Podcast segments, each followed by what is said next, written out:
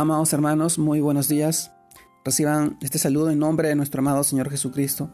Y permítame compartirles el tema de hoy día, que se titula Vivamos por el Espíritu y andemos por el Espíritu.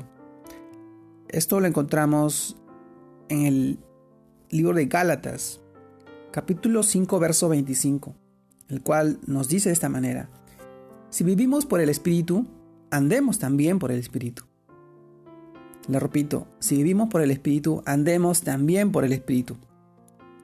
Vivamos por el Espíritu, andemos por el Espíritu. Es el título de día. Y el mensaje, la reflexión, es que antes de ir a la cruz, el Señor Jesús dejó una promesa a sus discípulos, que cambiaría nuestra vida de manera profunda. Él le llamó otro consolador. Esto está en el libro de Juan, capítulo, capítulo 14, verso 16 de su misma sustancia e esencia, pues aclara que Él, que es el Espíritu de verdad, que vive, que vive con ustedes y después estará en ustedes. También lo encontramos en Juan capítulo 14, verso 17. Es decir, Cristo mismo andaba con ellos, pero luego de su muerte y su resurrección estaría con ellos y en ellos.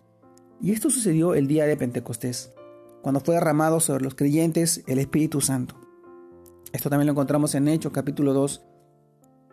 Amado hermano, y ahora, por el anuncio que iniciaron los apóstoles, ha llegado hasta, nuestros días el mensaje de la buena noticia, de que todo aquel que cree en Jesús recibe el Espíritu de Cristo, el Espíritu de Dios. Pues si recibimos al Espíritu Santo, el Espíritu Santo porque creemos en el mensaje que escuchamos acerca de Cristo. Galatas capítulo 3, verso 2. Luego de que el Espíritu Santo cayera sobre los que esperaban la promesa, el apóstol Pedro explica a otros que también estaban allí el cumplimiento de las profecías anunciadas por los profetas acerca de la venida de Cristo y de la, y de la venida de su Espíritu sobre toda carne. Y los que escucharon este mensaje se sintieron profundamente conmovidos y preguntaron, ¿qué debemos hacer? Esto también lo encontramos en el libro de Hechos, capítulo, 30, capítulo 2, verso 37.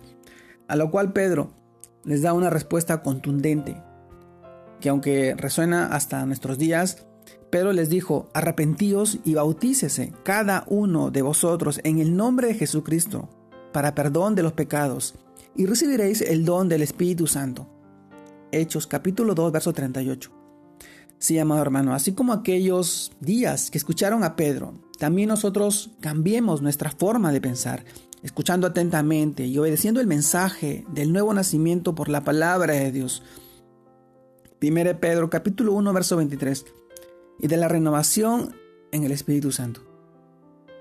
Así como cada aspecto de nuestra vida, sigamos la guía del Espíritu, siendo conscientes de su presencia en nosotros, porque no ha sido concedido por su gracia, por su amor, que se ha revelado el mayor secreto guardado durante siglos.